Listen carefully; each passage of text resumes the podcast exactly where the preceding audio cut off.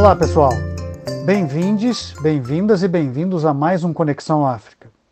No episódio de hoje, a prosa é com o multiartista Benjamin Abras, que divide com a gente a saga pela qual ele passou. Primeiro, saiu do Brasil ameaçado. Depois, tentou asilo em Portugal, mas acabou tendo que se estabelecer no Marrocos, antes de terminar essa odisseia em Tunis, capital da Tunísia. Além de explicar o que aconteceu com ele durante esse caminho tortuoso, o Benjamin também explica como foi a adaptação dele a uma cultura bem diferente da nossa. E mesmo no Marrocos e na Tunísia, ele conseguiu ver muitos pontos de contato entre nós, brasileiros, e os povos que formam os dois países.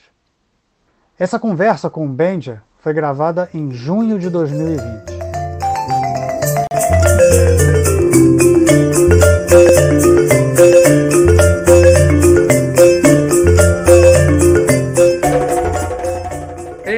Companheiro, como é que você está? Tudo bem? E mano? Tudo bom? Bom dia, tudo bom? Bom, a gente vai começar a nossa viagem hoje pelo norte do continente africano, né? E, com você, você que vai abrir os caminhos. Como é que você está aí? Você está protegido? Você está bem? Estou bem, estou bem, estou bem resguardado. É... E dentro da situação aqui do Covid-19, teve uma, o confinamento, né, e tal, tranquilo.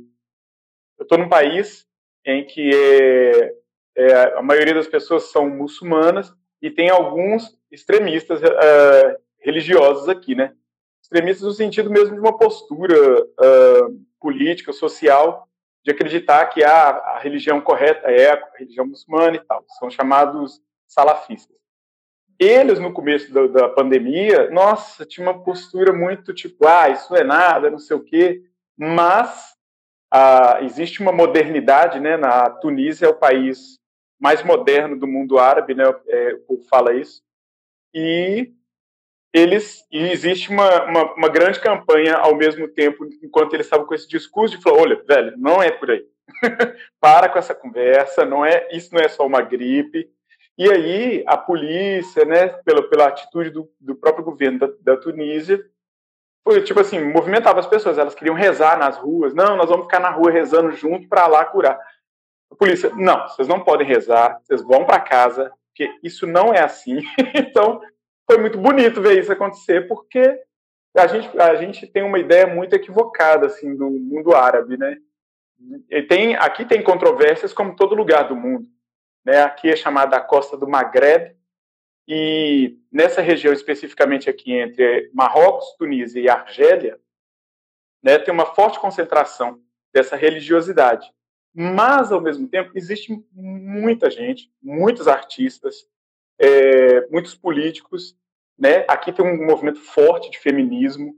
Aqui existe um movimento LGBTQ+, isso, isso é incrível. E na, na Tunísia, a né? gente A gente vai chegar lá. Esses são assuntos é. para a gente...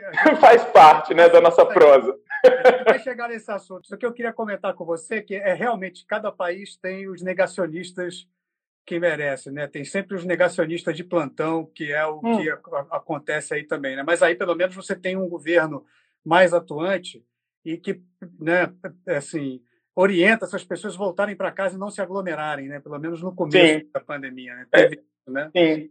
Eu queria te apresentar, é, assim, formalmente e já emendar numa primeira pergunta. Vamos lá, assim, o Benjamin, assim, uhum. carinhosamente uhum. chamado de Benja, né? Ele é ator de teatro, ele é ator de cinema, ele é bailarino afro, ele é bailarino contemporâneo, ele é coreógrafo, é poeta, é ensaísta, é dramaturgo, é artista visual, artista plástico, cantor, compositor, capoeirista angola. Ufa, faltou alguma coisa? Uai! Sou de Candomblé, sou sacerdote de Umbanda. Mineiro. Mineiro. Estou aqui com meu cafezinho. Prosa sem café não dá, né? Tem que ter um cafezinho. Exato, exato. oh, o Benji é conhecido no mundo artístico no Brasil, muito, é, fora do Brasil também, já se apresentou em todos os continentes. Esse ano, pelas minhas contas, esse ano você está completando 25 anos de carreira, né? Isso. De, de exatamente. contagem a Tunis. Exato. Nossa, então, muita agora, coisa no meio desse caminho. Aí agora eu quero te fazer a pergunta, a primeira pergunta mesmo, que é, hum. Benja, você com um currículo desses, né, extenso como esse, né, o que, qual foi o caminho, que caminho foi esse que fez com que você se estabelecesse aí em Tunis, que é a capital da Tunísia? Né? Foi uma escolha proposital ou foi o destino que acabou levando você para aí? Olha, não foi uma escolha proposital. É, eu eu sei, conheci a Tunísia a partir de um trabalho que eu realizei na Índia, né? Conheci uns músicos da Índia, da, da Tunísia na Índia e tal, mas antes disso, a Tunísia nem passava pela minha cabeça. Já estive outras vezes na África, né, principalmente no Senegal, mas o que aconteceu é que eu, na verdade, eu estou vivendo um exílio. Né? Eu não saí do Brasil por querer. Eu sou um artista contemporâneo que o meu trabalho, a minha poesia, a minha música, né, a minha criação performativa, ela é toda voltada para a luta pelos direitos humanos, principalmente contra o assassinato de jovens negros nas favelas do Brasil e nas comunidades, pequenas comunidades também que existem mesmo na, na periferia, lá de Contagem, né, de, do Rio, de São Paulo, que são os lugares que eu frequento. Tenho grandes amigos em Belém do Pará, né, é, capoeiristas fantásticos estão lá e também tem um trabalho voltado para essa proteção a essa vida, né, que tem sido sacada e que a gente vê uma, a gente é violentado, né, por um silenciamento que uh, uh, a, o atual desgoverno então do Brasil, que não é da atualidade, mas é um processo político que a gente vem sofrendo, e nos, em 2016 foi um, momento em que a coisa começou a ficar mais complexa para mim e para muitos artistas no Brasil. Foi justamente ali na passagem de 2015 para 2016 que, que acontece todo esse processo que leva ao que a gente está passando agora no Brasil, é, que é a derrubada do governo da Dilma. A derrubada do governo da Dilma foi a derrubada do Ministério da Cultura e por aí vai na destruição de várias conquistas de longa jornada dos artistas brasileiros. Entre essas situações, eu, na minha experiência de vida, né, sendo já um jovem da periferia de Contagem, eu era pichador, fazia grafite. Povo gosta de falar grafite, mas a gente que é da minha geração, a gente fala, não, é picho. E pichar é se expressar pelos muros da cidade. A cidade é o nosso livro. Né? E eu presenciei o assassinato de um amigo meu por um policial. É, consegui sobreviver, um milagre, do meu orixá, de Exu. Mas eu, ao longo do tempo, eu, eu fui vivendo, construindo meu trabalho nesse discurso. E no final de 2016, 17, esse assassino, que é um policial, que é um traficante de armas, ele descobriu quem eu sou. Descobriu que eu era esse jovem que sabia do crime e começou a me perseguir. Então eu fui me orientar, saber de algumas pessoas que eu conhecia, uns advogados que trabalhavam com direitos humanos, tentando saber como que eu poderia me proteger. A primeira medida que me falaram foi, olha, não conta para ninguém. Porque se você contar, as pessoas vão se colocar em risco. E se elas e aí pode acontecer, pode piorar, ele pode tentar realmente ir ao seu encontro através ou te dar sinais matando pessoas. Isso aí já é um sinal comum desse tipo de serial killer assim, desses desses bandidos, né? E aí eu fiquei encurralado. Vivi aí no Brasil, muita gente que está escutando a gente aqui agora, né? Amigos meus que estão aí é, não sabem disso, mas assim, eu estou publicizando porque é muito importante entender o contexto histórico de onde isso vem, né? Tudo isso vem de uma opressão que é desde a escravidão que a gente sofre esse silenciamento. E aí eu tive que sair do Brasil né, sair por, por, sem, sem ter como me organizar completamente. Depois do assassinato da Marielle, eu fiquei mais preocupada ainda. Né, o assassinato dela e várias outras coisas que foram acontecendo ao redor da situação do país, eu falei, eu tenho que sair. Mas aí aconteceu tudo isso. A conjunção política destruiu a economia da cultura e eu fui ficando sem recurso. Então, o último recurso que eu tive foi pedir ajuda às, às conexões internacionais que eu fiz ao longo da minha carreira. E uma grande amiga minha, da, que é a que vende, né, que é a minha produtora lá na Dinamarca, a Simone, Simone Oliveira, a Simone comprou a passagem para mim. Falou: Olha, Benja, vamos comprar essa passagem e você vem. Aí, mas aí ela estava tentando comprar uma passagem, conseguiu uma para Portugal.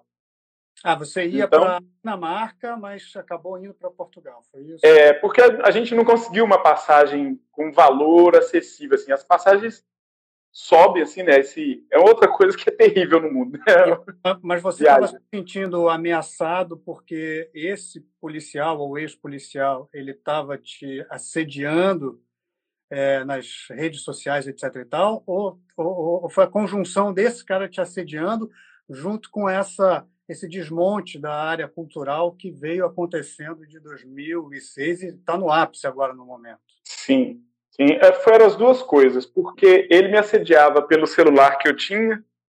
Eu fui aconselhado, falou, não troca, não troca de número ainda.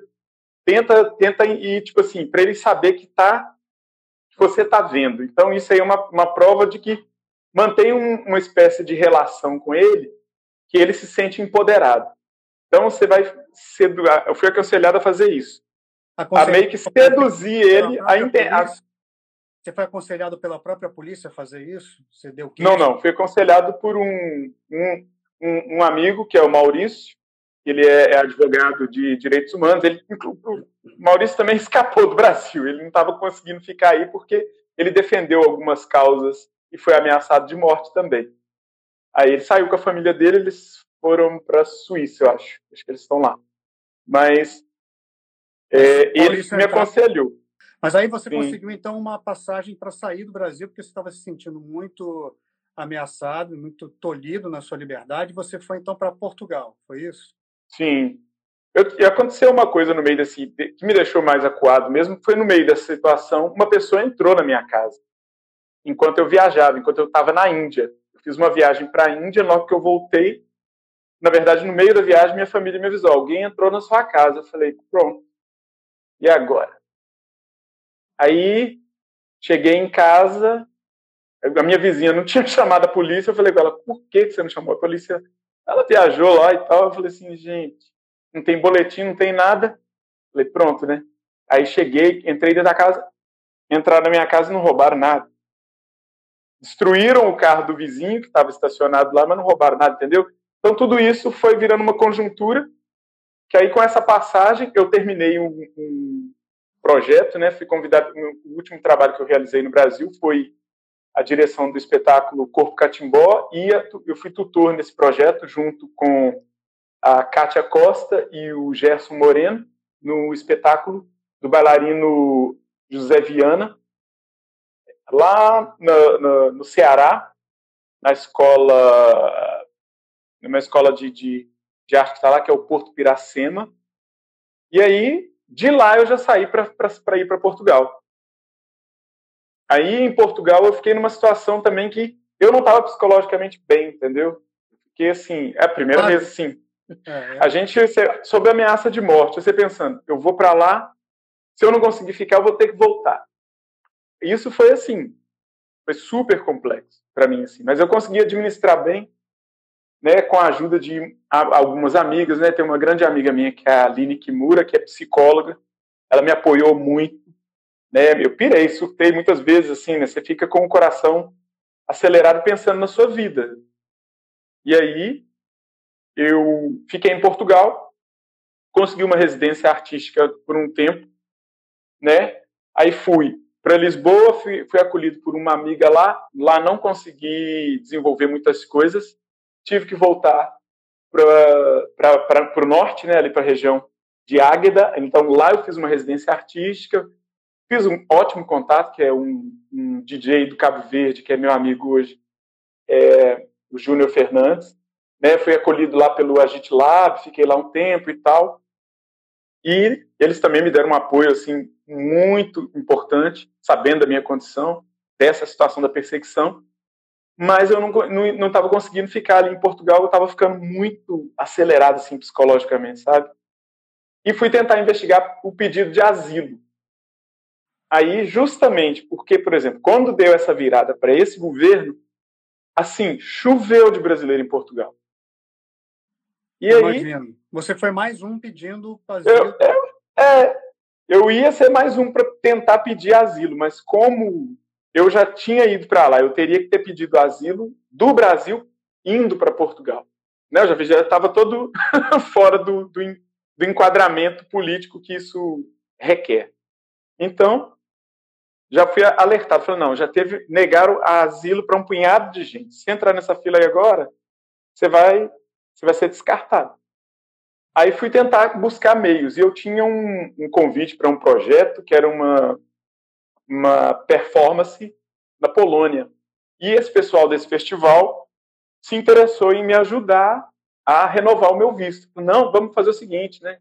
A gente vendo as possibilidades. Olha, você atravessa ali por Tarifa, chega no Marrocos, volta, pronto, você renovou o seu visto. Eu falei, uau, sério? E a produção falou, não, a gente olhou aqui e tal, nós vamos pagar sua passagem, você vai. Eu falei, pronto. Aí vim, fui para o Marrocos. Quando tentei voltar, não me deixaram entrar. Não deixaram você entrar de volta em, em Portugal? Na Europa, né? Ali, é, é que eu estava ali.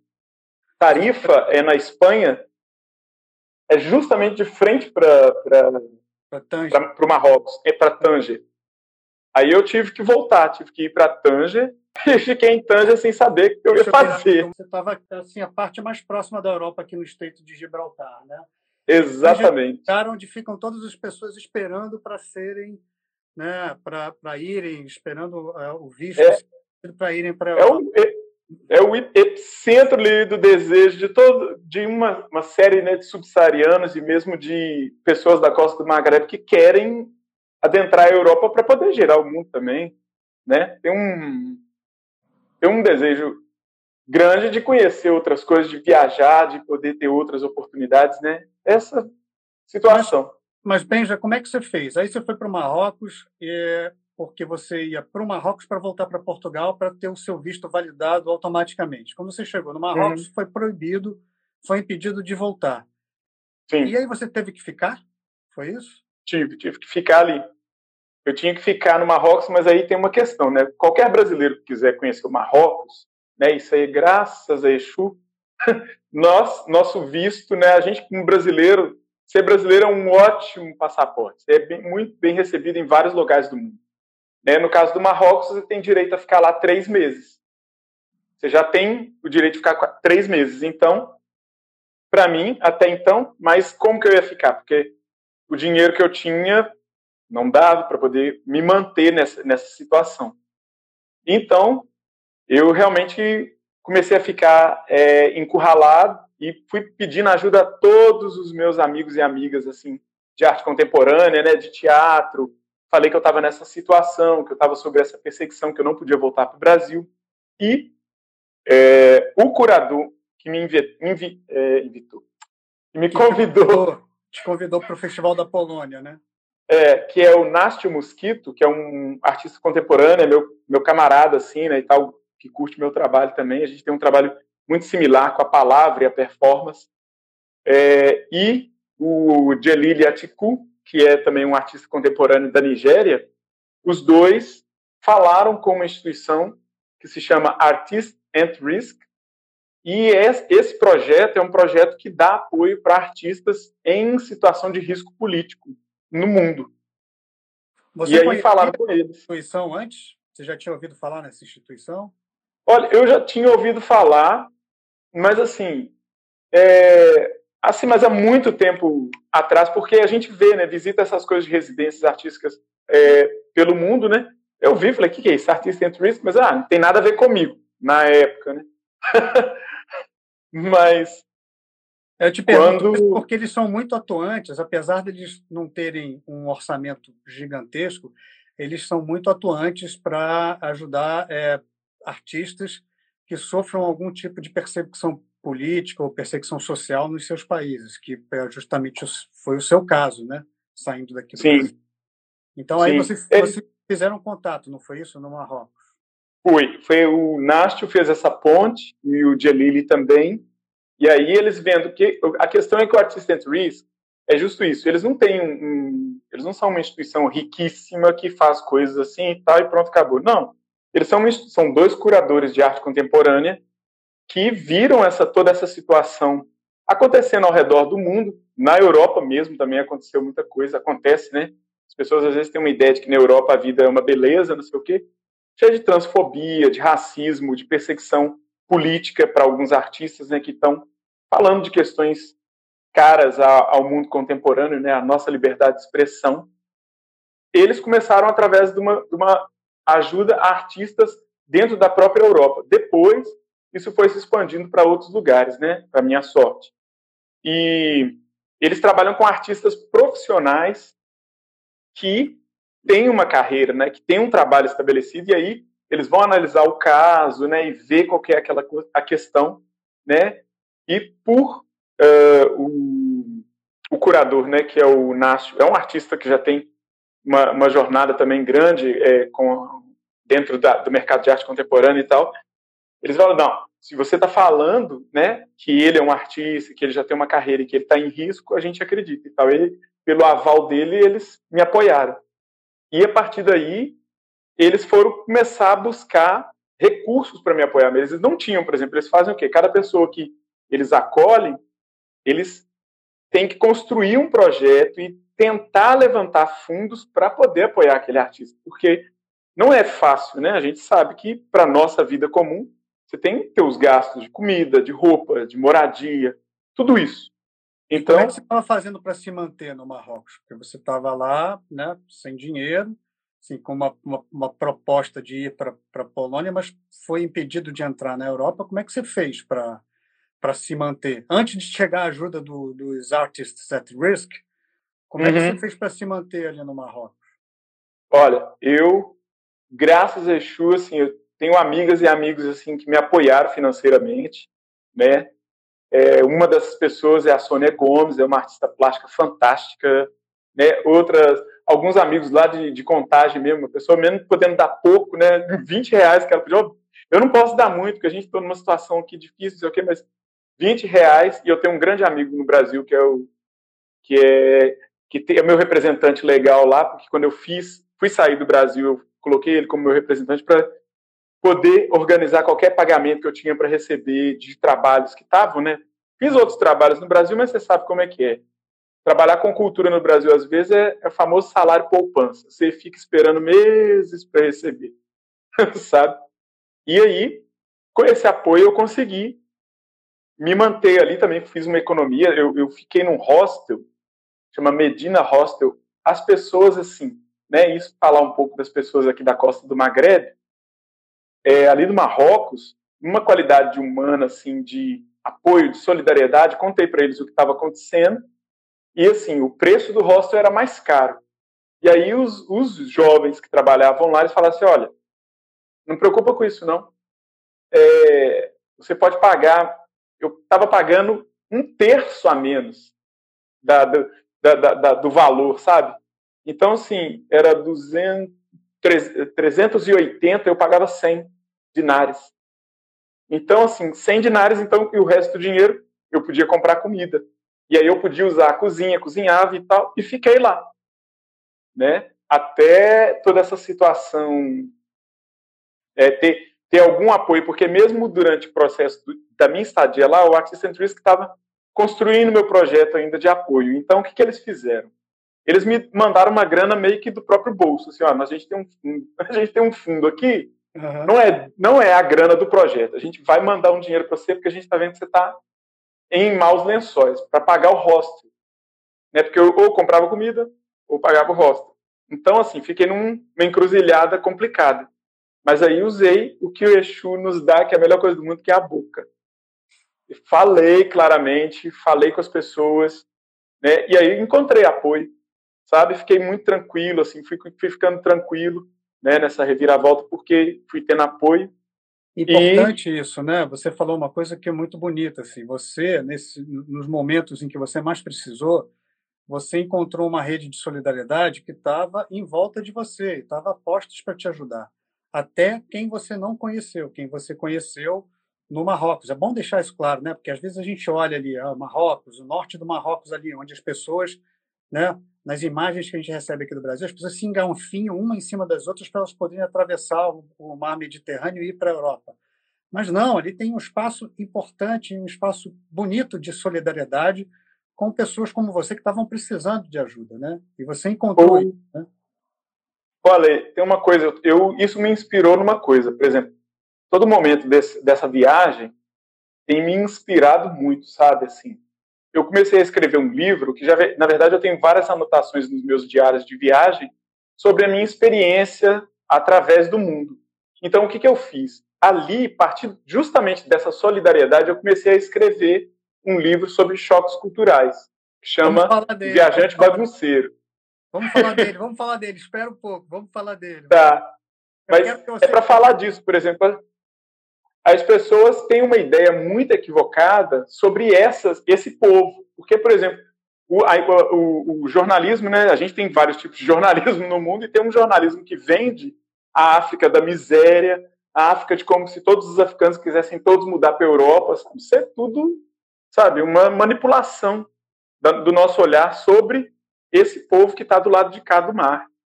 E ali eu encontrei solidariedade, uma, uma qualidade de humano assim que é lindo uma coisa dentro da cultura marroquina e também existe aqui na Tunísia e com certeza na Argélia, que é o quê? Eles estão comendo uma coisa aqui, eles te convidam, falam, quer comer com a gente? Quer?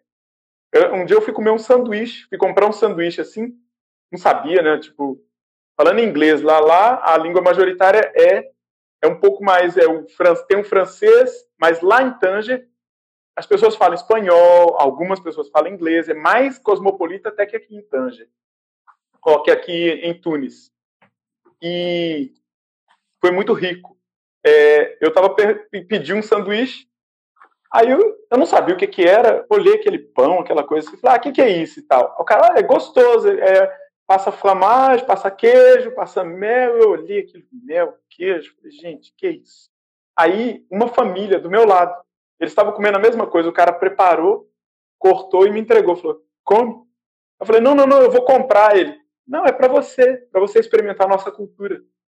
Putz, eu olhei assim, sabe, me lembrou o povo nosso no Brasil, do interior, ou mesmo da favela, que tem um, um lugar que é o quê? É, é, o prazer de compartilhar, sabe? A gente às vezes fala, não, o mineiro é muito receptivo. Ah, o pessoal no interior de São Paulo é muito receptivo. Isso é uma característica humana que está em vários locais. Isso me encantou. Eu falei, cara, que bonito isso. Mesmo meus alunos aqui, né? Em Tunis eu estou aqui dando aula numa escola de teatro eles mesmos são assim também. Eu vou sair para almoçar, às vezes sento, quero só tomar um café com eles, assim, eles vão almoçar, até a próxima aula, eles, almoça com a gente, você já comeu isso? Conhece essa comida? Cara, que viagem. Eu falei, ah, vocês estão fazendo isso porque eu sou professor, né? Eu depois eu observo entre eles, as pessoas que chegam, é a mesma é a mesma cultura, né? Isso é muito lindo, cara. É um aprendizado muito rico. Que bonito. E, e você viu isso também, é, assim, essa solidariedade, assim, você é homem, né? Você viu essa solidariedade também com as mulheres? Porque a gente tem a impressão de que esses países muçulmanos têm uma, algumas regras sociais que valem para os homens e outras regras sociais que valem para as mulheres. Você viu isso uhum. geral, sem, sem, sem distinção de gênero? No Marrocos e, e, depois a gente fala da Tunísia, porque você não chegou na Tunísia uhum. ainda, você está no Marrocos ainda, né? Sim, é verdade. A narrativa. Olha, no Marrocos, não no Marrocos. O Marrocos, apesar de que eu estava ali em Tanger, né? Tanger tem toda uma atmosfera de encruzilhada. Vamos pensar assim, é justamente a gente está no Estreito de Gibraltar. Tanger é uma encruzilhada e é muito densa de encontros, né? Encruzilhada. Exato. né? Porque como diz o Ney Lopes aqui, né? O Ney Lopes fala assim: a gente vê a encruzilhada às vezes como um lugar onde você precisa decidir para onde ir, mas tente ver a encruzilhada de outra maneira, que é o lugar onde todos os caminhos se encontram também. Então é isso, né? Axé. É verdade, exatamente. É ali. Tanger é isso, porque tem uma convergência tão poderosa de gente que vem de todos os lugares. Eu conheci gente do Irã, conheci gente que veio do Senegal, conheci gente que era dali mesmo, de Marrakech, de Casablanca, conheci, encontrei brasileiros, encontrei dois brasileiros muito bacanas lá, sabe? Um que estava acabando de voltar do Japão e decidiu conhecer aquela região ali, foi muito massa. É, mas essa questão da mulher, né? Ali, por exemplo, nessa questão do, da costa do Maghreb, ali no, no, no, em Tanger, as mulheres eu não via elas com essa mesma liberdade, sabe? Tem uma certa modernidade onde nem todas as mulheres estão usando o véu. Mas você não vê tantas mulheres assim andando é, livremente nos bares, por exemplo. Em Tanger, você pode tomar uma cerveja dentro de um bar. Sim. Então, você entra num bar para tomar uma cerveja, só tem homem. Mulher, se tiver, é estrangeira. Aí eu não vi assim mulheres ou algumas vezes que eu vi, poucas vezes que eu vi, eram mulheres com certeza subsaarianas, muito negras, né, e tal. Então, esta sim, eu vi ali chegando ali e tal, pá, meio pombagira mesmo, sentando, falou, ó, quero tomar uma cerveja e tal, o cara vinha e elas, pá, sabe, com aquela energia muito linda, né, poder, da pessoa que sabe o que é. é, é, é não, eu quero, vou tomar. Te fiz essa pergunta porque é, eu quero que depois você compare como é que é, como é a situação da mulher aí na Tunísia e a situação da mulher uhum. como você viu ali no Marrocos. Mas Sim. continua a sua narrativa, porque você está lá no, na, no, no, Marrocos. No, Marro no Marrocos, sim. Artists at Risk. Você está ainda na nossa narrativa no albergue, né, no rosto, no albergue lá. E aí, como é sim. que foi é, a sua a sua saída? Como é que foi que a Tunísia apareceu como uma opção de destino para você? Olha, né, é, eu fiquei ali no Marrocos nesses três meses. O os curadores, né, o Ivor e a Marita, foram me visitar. Eles falaram: a gente vai aí. Eles foram me visitar e passaram um tempo comigo, passaram uma semana comigo para me ouvir, para me ver, para me conhecer, saber do meu enredo, saber que tipo de artista que eu sou, porque meu trabalho, eu sou um artista, né, como como como multiartista, eu trabalho num processo interdisciplinar. Então, eu eu sei que existem muitos artistas como eu que é muito difícil definir ah, você é pintor. Não, você é pintor, então pronto, é pintura. Não, mas eu pinto, danço, canto. Poesia, canto, teatro. E uso tudo isso em arte contemporânea. Então, eles. Meu trabalho é um trabalho que ele ainda não é muito conhecido no mundo todo. É conhecido em alguns nichos de arte contemporânea. Né? Como eu já tive no Bienal de Dakar, apresentando um trabalho sobre a voz com bailarinos da companhia Primeiro Tempo, do meu amigo André Uamba, que agora está em Paris, mas que vai voltar para o Senegal depois da pandemia. E eles vieram me conhecer para saber que tipo de trabalho é esse que eu faço, como me apoiar, o que, que eu quero fazer, quais são os meus desejos, e essa situação, porque o Artist and Risk, a maioria dos projetos deles é de apoio temporário ao artista no sentido de que ele, tá, ele precisa sair, fugir de uma situação de violência. Então, eles fazem a aplicação para pagar a passagem dessa pessoa, ela ficar resguardada um tempo, o perigo foi embora, a pessoa volta para o seu país. Não é o meu caso. Eu não posso voltar para o Brasil por um tempo, né? Eu creio assim, alguns anos eu não posso voltar aí no Brasil, né? É o caso também de alguns poucos artistas que estão em residência no Artist and Risk, que eles não podem voltar para a Síria, não podem voltar é, para o Sudão, né? não podem voltar para lugares onde eles, se eles forem lá, são mortos, né? Por esse risco de vida mesmo. Então, depois dessa conversa, eles me apresentaram essa proposta. Olha, vamos tentando, tentaram conseguir alguma conexão em Tanger de arte contemporânea, mas não conseguiram, né? Mas felizmente nessa visita deles, nós conhecemos, graças a Florence, que é uma francesa que estava nesse espaço que nós fomos conhecer, que era uma galeria de arte, é, ela estava lá e nos, nós começamos a conversar, né, em inglês, para minha sorte, né, porque meu francês é terrível. Aí, ela falou que ia a um espaço cultural Guinawa. Aí eu disse a ela, olha, eu tenho interesse em pesquisar isso. Eu já fiz uma pesquisa online, já vi alguns documentários. Ela, não, tem um mestre aqui, Guinawa. Ah, eu quero conhecer. Aí o, o Ivo é, e a... O que é Guinawa? Explica para nós. Então, Gnawa faz parte de uma tradição é, muito similar, é uma, uma tradição muito similar ao candomblé e à umbanda. São, é uma tradição que foi criada, ela é chamada Gnawa no Marrocos e é chamada Stambele aqui na Tunísia. Uhum. É uma tradição de transe que foi criada pelos africanos em situação de escravidão dentro da própria África. Eles criaram isso como uma forma de catarse, de limpeza e de cura, né? E no outro livro que eu estou escrevendo, eu estou falando um pouco disso também. e a gente fala disso lá para frente. E aí, nesse espaço, né, o Ivor, foi, o Ivor e, a, e a Marita foram comigo e tal, eles falaram, olha, de repente, né, você pode, o tempo que você tiver que esperar o projeto dar certo, você pode vir aqui, hein? E, de fato, o mestre é, Mohamed Godard me convidou para poder voltar. Ele ficou muito feliz de descobrir que eu sou brasileiro e tal. Ele, olha, nós somos irmãos. Você está vendo tudo isso aqui? Tudo isso aqui é seu. Isso aqui também é seu. Você pode vir, sim. Falei, poxa, né? Falei com ele do candomblé, falei dessa questão dessa busca, né, de, de transformação, de cura, né, pela catarse, pelo transe, né, e pelo reconhecimento da ancestralidade. Ele falou, olha, nós, nós somos todos semelhantes. A gente está num tempo de uma nova educação, uma educação de cura. Então é isso. É isso que a gente vai fazer. Vem, vem dançar todos os dias aqui, que a gente está aqui todo, toda noite. E eu fiz isso. Eu aproveitei, ia lá todas as noites. Né, o Ivor e a Marita voltaram para Alemanha, né, que eles estão na Alemanha. E é, eu, eu passei esse período dançando. Enquanto isso, eles me apresentaram essa possibilidade. Falaram, olha, aqui não tem não tem um espaço de arte contemporânea, não tem não tem um teatro, né? Dentro de tudo que você faz, está complicado. A gente vai te enviar para Tunísia. E e o meu visto na no Marrocos ia acabar. Né, meu, meu visto lá terminou no dia é, 10 de setembro do ano passado. Então eu tinha esse tempo.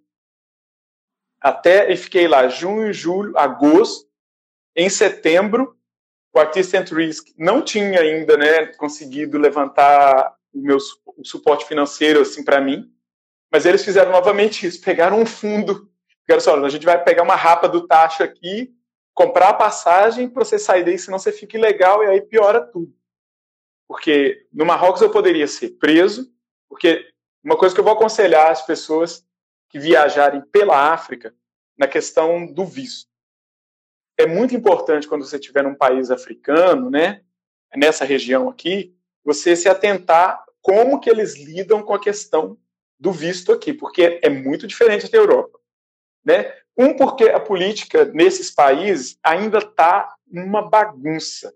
Ela está tentando chegar numa qualidade de democracia, que mesmo vejam nós, no Brasil a gente também está lutando por uma outra realidade política, né? A gente ainda está se degladiando. Imagina aqui, né, que é um país que a colonização acabou foi ontem. Então ainda está saindo de uma ditadura, está tentando se refazer. E o, e o Marrocos é uma é, é, ali é um reino, né? A gente está ali num, numa situação política em que é um rei, um dos uhum. poucos lugares do mundo onde existe essa qualidade política. Então, se você está ilegalmente no Marrocos, ou eles vão te prender, vão colocar uma multa altíssima que eu sei, tipo assim, como que eu pago isso? Sabe? Aí você vai ter que precisar de uma ajuda, assim, muito maior para poder sair de um problema como esse. E ficar ilegal num país como esse não vai ser bom. Né? Porque não vai ter uma escuta para o humano. Entende? Por falar nisso, o, o, a embaixada brasileira lá no Marrocos sabia da sua presença lá? Sabia que você estava lá também? Hum. Eu não consegui conversar com a embaixada. Mandei e-mails, não tive resposta. Tentei, tentei me conectar e tal, não consegui. Inclusive, eu tive um apoio quando estava lá, uma tentativa muito forte da, da embaixada. Eu conheci a embaixatriz da, da Polônia, ela, tomei cerveja com ela, rapaz, ela falou comigo, não, vamos tomar uma cerveja para a gente poder se acalmar, porque a situação está muito complexa. Ela me levou para tomar uma cerveja e a gente conversando e ela querendo me conhecer. E ela fez de tudo para poder conseguir o visto para mim, para eu poder ir para o Festival Malta, na Polônia. Mas não foi possível. Ela falou, Benjamin, está impossível. E ela falou com todas as letras, assim, foi muito bom assim, ela falou: olha, eu fico envergonhada porque você é um artista. E eu sei que os europeus entram e saem aqui quando querem. Eu sei que vendedores de arma entram e saem aqui quando querem. E eu não posso fazer nada. Porque você sabe como é que a política do nosso mundo é, né? A nossa política mundial, ela não é honesta. Aí eu, eu fiquei assim, ouvindo isso de uma embaixadora, né? Eu fiquei ouvindo isso e falei assim, é, então tem que resignar. E pensar e rezar para ver o que, que Exu vai mostrar, porque tem alguma coisa aí. Foi aí que a artista que apareceu, né? E é tão, tão emblemático isso, né? Assim, a, a, embaixadora da Polônia, que era o lugar que você tinha ido, né? Tinha sido convidado para se apresentar e não pôde ir, foi ao seu encontro e você tentou contatos com a embaixada brasileira e não conseguiu, né? E não teve nem Sim. retorno. Não, não tive retorno. Ela também, ela tentou fazer contato lá e tal, mas elas eles não estão respondendo rapidamente. Então, como o tempo estava né, correndo uhum. até o começo, isso é no começo da minha estadia aí no, no Marrocos, né? O tempo estava correndo para o próprio festival, né? E o pessoal do festival muito crente de que, não, a gente vai conseguir esse visto, isso é ridículo, você é um artista internacional, você... Que isso? Não é possível. Você não é nenhum traficante de arma nem nada, ou, de droga. Não, não aconteceu. E foi por uma, por uma circunstância realmente assim, de, é, de que ela, ela descobriu o seguinte: quem, quem fica nas mãos a, a, a decisão é do guarda de fronteira. Eles tentaram, tipo assim, não, os guardas falaram que, ah, não, peraí, porque meu visto Schengen tinha expirado. expirado. Né? Ela falou, e ela tentou, eles tentaram, comunicaram, não sei o que, ela falou assim, olha, não é possível. Porque se a gente tenta mandar você pela Alemanha, na Alemanha, nós, é, olha, olha para você ver o esforço que a mulher fez. Ela entrou em contato com a fronteira da Alemanha para a Polônia, na fronteira da Polônia, porque ela falou assim, não, por onde que a gente pode mandar ele? Que aí o festival ia comprar a passagem, eu ia para tal lugar e tal. Então ela encontrou essa entrada pela Alemanha. Então ela falou com o festival, o festival comprou a passagem, mas quando ela mandou o documento, a fronteira disse não. Ela ficou assim, falou, como? Não, isso não é possível. Aí ela foi tentar conversar com, com, a, com, a, a né, que ela é embaixadora, ela tem menos poder que, o, que a cônsul. Então, a cônsul falou, não, a fronteira disse que não, eu não posso quebrar a fronteira. Isso aí está além, do, tá, tá além da jurisprudência dela.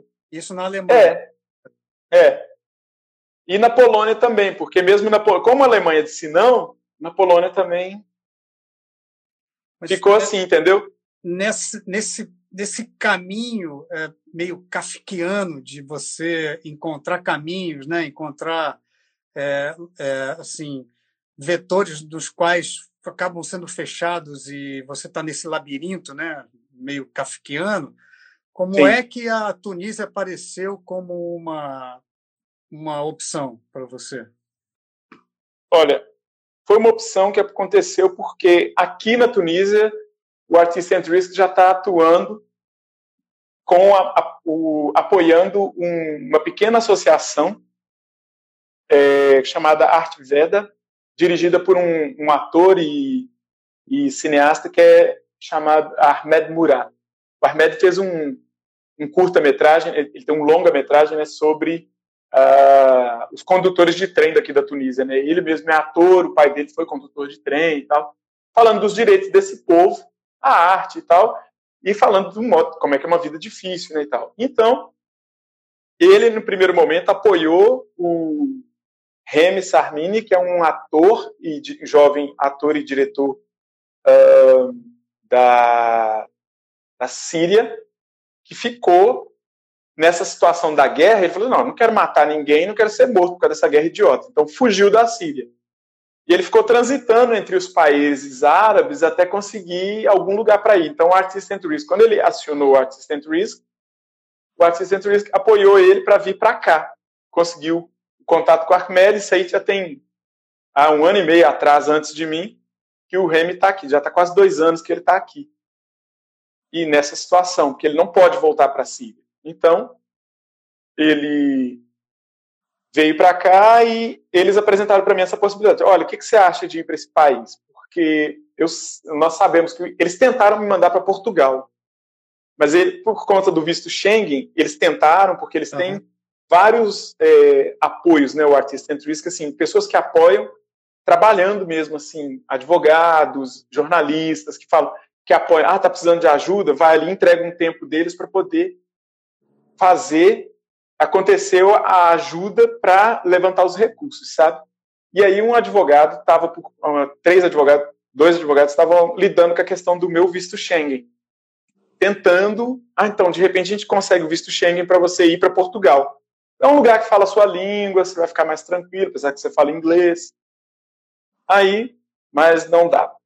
O advogado falou, tentou todos os meios e falou assim, olha, não dá, essa lei tá, tá super rígida, tá, não tem brechas para a gente poder incluir ele. Inclusive, eu fiz uma aplicação para a universidade é, e passei em Portugal, na Universidade do Porto, mas não consegui é, ter direito a fazer o pedido do visto de estudante, porque eu teria que fazer o quê?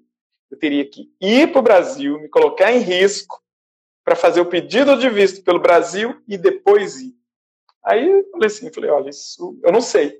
Eles falaram, não, Benjamin, você voltar para lá, a coisa está só piorando, não tem como. Isso não, não, não, é, não é uma boa estratégia. Aí, inclusive, meu amigo Jelili, que ele professa a mesma é, tradição que eu, né, no Candomblé, eu sou da nação de Queto, e o Jelili é nigeriano. Ele fez um ritual para mim e eu tive uma visão uh, uns dias antes desse ritual de que eu tomava um tiro no peito. Aí falei com o Jelili e ele falou assim, e eu falei com ele porque eu estava pensando em arriscar. Eu falei, cara, eu estou pensando em arriscar ir no Brasil para conseguir meu visto de estudante. E ele, calma, calma. Falei, não, porque olha só, eu fico lá escondido e tal, e, e vou. Ele, calma, calma, calma. Na noite que eu conversei com ele, eu tive esse sonho. Quando ele fez o ritual para mim, ele falou assim: tá vendo? Não vai, não vai para o Brasil. Espera. Espera que, que Artist and Risk vai, vai te ajudar. E aí, calma, tudo tem seu tempo.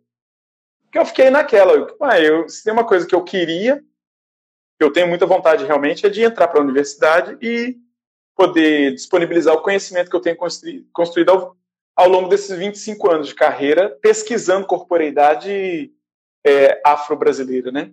Que eu uso dentro do teatro, uso dentro da dança contemporânea, na arte contemporânea, né? E eu passei no, na Universidade do Porto com não através de uma prova, mas a, através dos meus do meu currículo.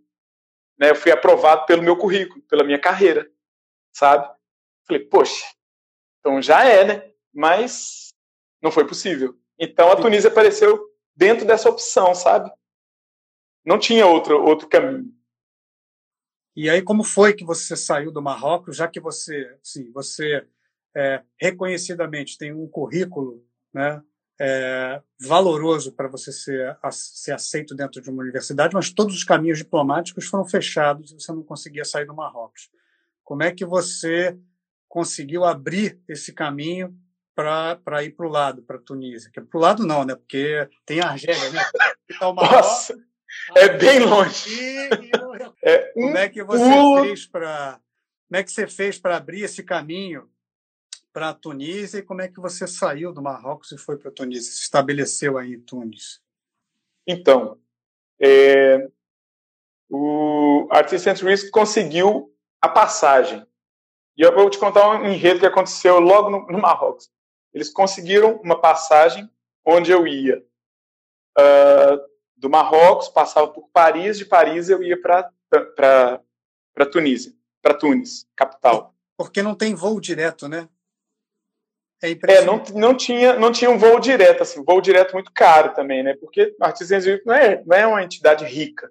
Uhum. Eles estavam tentando um, um, voo mais viável e conseguiram esse. Falaram, olha, você vai passar por Paris e tal, mas como você vai só passar, eles não vão te prender nem nada, entendeu? Falei, ah, beleza. No caminho para o aeroporto, a polícia me parou. A polícia do Marrocos. Eu estava levando, né? Eu vim, eu tinha um meu amigo, eu tive uma visita no período que eu tive no, no Marrocos, né? Não falei isso, que foi o Júnior Fernandes, esse DJ do Cabo Verde, meu grande amigo, meu irmão ele levou os meus birimbaus. Ele trouxe os meus birimbaus que estavam em Portugal, no Porto, para mim. Ele falou: Ah, cara, eu vou aí te visitar, eu sei que você está apertado. Então foi uma, uma, ajuda emocional, assim, fantástica. Ele foi lá para me abraçar, para a gente conversar. Ele, ó, oh, acabou. Isso vai passar. Ele me chama de acabou. Isso vai passar, a gente vai resolver isso. Daqui a pouco a gente está fazendo música e girando o mundo. Eu falei: Ô, ô Júnior, eu tenho certeza. Vamos esperar o que, que essa gira tem para apresentar, ficar calmo. E ele levou os birimbaus. Então eu estava com um birimbau, com um, tem uma cápsula grande que parece, ela chama, inclusive vem escrito bazuca, onde eu coloco os birimbaus. É o único jeito de viajar com aquilo, em segurança, né, para o próprio birimbau. E aí, tô andando com aquela cepa daquele negócio, rapaz. O policial me parou. Aí eu olhei e falei, ah, eu sou brasileiro. Ele, ah, você é brasileiro? Porque tem isso. Eu, de certa forma, andando ali pelo Marrocos, eu estava meio invisível. As pessoas achavam que eu era marroquino. Isso era muito interessante. Né? Até comprei um chapéuzinho, tinha um chapéuzinho e tal. Mas estava andando no meu jeito de vestir e tal. Eles pensavam que eu era marroquino. Aí, o cara olhou para mim e falou assim: documento. Aí eu falei: senhor, eu, eu vou, eu preciso pegar o trem, que eu tenho um voo. Falei, Calma, que você vai pegar o seu voo. Fica tranquilo. Aí me levou para a delegacia. Depois de duas horas de conversa, eu consegui sair da delegacia. Aí eles viram que eu era brasileiro mesmo, viram meu documento, me liberaram. Aí eu saí atrasado do, do esquema que eu tinha preparado. Tive que imprimir os documentos. Eu assim, não, vou imprimir isso lá. Não encontrei lugar para imprimir. Aí, assim, tudo nada, nada perto, né? Aí foi aquele enredo. Cheguei para pegar o trem, perdi o trem. Falei, gente, não acredito. Aí comecei a conversar com a menina. Olha, eu tenho um voo em Casablanca e tal. Ela olhou e falou assim, voo? Que horas? Aí eu mostrei ela. Ah, mas agora você não vai conseguir pegar esse voo. Falei, o quê? Você não vai conseguir. Falei, meu Deus. Moça, pelo amor de, Exu, de Alá, me ajuda. Eu não posso perder esse voo. Meu, meu visto aqui acaba hoje. Aí ela, eu não posso fazer nada, eu, sou, eu só vendo bilhete. Aí eu falei, meu Deus, o que, que eu faço? Aí e eu tava com meu celular na época estava quebrado. Eu tentando conversar com o pessoal do Dati Centuries falando que eu ia perder o voo. Mandei uma mensagem e não tinha internet perto, né? Lan house, não tem nada disso. Cyber café, não tinha nada disso perto da, da estação. Mandei uma mensagem, peguei o outro trem. E aí peguei o trem, cheguei em Casablanca, fui direto para um café, cyber café, escrevi para o assistente e falei que, tudo que tinha ocorrido, que a polícia tinha me, me retido por, né, por essas horas todas, aí me fez perder o trem, que ainda tive que pegar um táxi, era longe. E aí eles falaram, calma, vamos tentar achar outro voo. Aí ficaram procurando o voo e foi tudo assim, milagrosamente eles conseguiram achar um voo direto. Eles Puxa. conseguiram achar um voo direto. Foi uma, uma sorte, cara. Aí conseguiram esse voo direto. No outro dia eu tomei esse voo para de Casablanca. Mas assim, o aeroporto de Casablanca é, é outra cidade, né? Longe, longe, longe. Eu acho que, é, acho que é quase duas horas do, da cidade, assim.